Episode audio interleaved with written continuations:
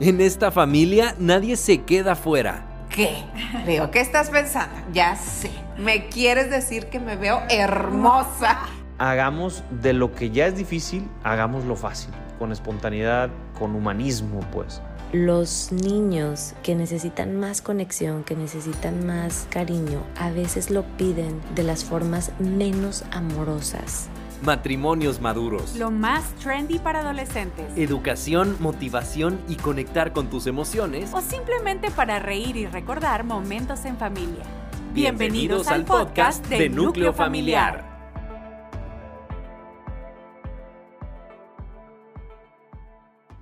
Bienvenidos amigos una vez más a Pregúntale a Mónica. Soy Mónica Bulnes de Lara, feliz de encontrarme con ustedes en este episodio que habla de nosotros cuando seamos viejos. Falta tiempo, ya lo sé. Ninguno de los que estamos oyendo Pregúntale a Mónica somos viejos, aunque créanme, mis hijos opinan lo contrario. Pero es bueno que tengamos pendientes ciertas cosas, porque lo primero que tenemos que cuidar es nuestra actitud. Fíjense que a lo mejor pensaron que yo les iba a decir otras cosas, pero lo primero que nos envejece es nuestra postura en la vida. Entonces, desde ahora, tengas la edad que tengas, vigila cómo ves las cosas. Si rezongas, si te quejas, si los achaques que ya puedas estar teniendo, porque pues no es lo mismo a los 10 años que a los 25, que a los 45, que a los 55. Todo eso habla de cómo vas a ser en la vejez. Desde luego que te van a doler los huesos o que te va a costar más trabajo levantarte o que ya no vas a ver con la misma claridad o que te van a salir canas. Ustedes me han visto sobre todo post pandemia como ya me dejé las canas y demás. Pero si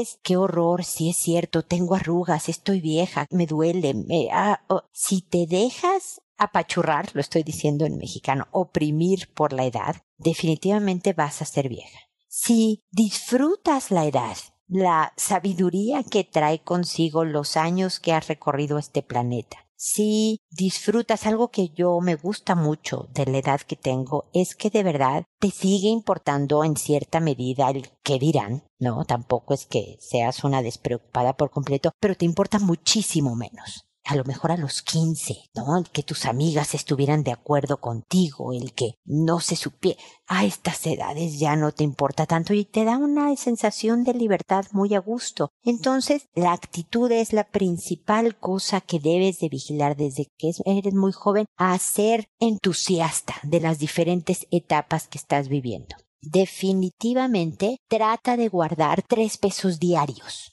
no importa la cantidad. Si son más de tres, pues maravilloso. Pero si son tres, imagínate si todos los días desde que tienes 20 años guardas tres pesos. Híjole, cuando tengas 84 vas a tener una lana, una buena cantidad. Trata de ahorrar lo más que puedas todos los días. Algo. Desde luego, usa el dinero para divertirte, para comer, para tener techo, para pagar las cuentas, para no endeudarte, todo eso pero trata de ahorrar. Si hubo días en que ahorraste 50 centavos, ni hablar, fueron 50 centavos. Pero hubo días en que ahorraste 100 pesos, maravilloso. Todos los días ahorra, porque un día ya no vas a poder trabajar. Tarde o temprano va a llegar una edad en que no vas a poder ingresar y es bien importante que estés preparado desde ahorita, no me importa la edad que tengas. Entonces, vigila todo eso definitivamente trata de moverte. Te lo dice alguien que le cuesta mucho trabajo tener la disciplina del ejercicio. Pero de verdad, atrofia. Atrofia el cuerpo y atrofia la mente en la sedentariedad. Ser sedentario te hace que más pronto puedas sufrir una demencia, sea Alzheimer o de otro tipo, que más pronto se te olviden las cosas, que más pronto pierdas esa actitud de la que yo hablaba al principio. Y desde luego lleva una vida social por muy introvertido que seas o introvertida que seas, trata de verte siempre con la amiga o las amigas, los amigos que tengas. Estate en contacto con los que quieres. Todo eso te ayudará a tener una buena vejez. Porque créeme, te lo dice alguien que tiene 57 años y medio, pasó en un parpadeo. Yo un día tenía 25 y de repente, ¡pah!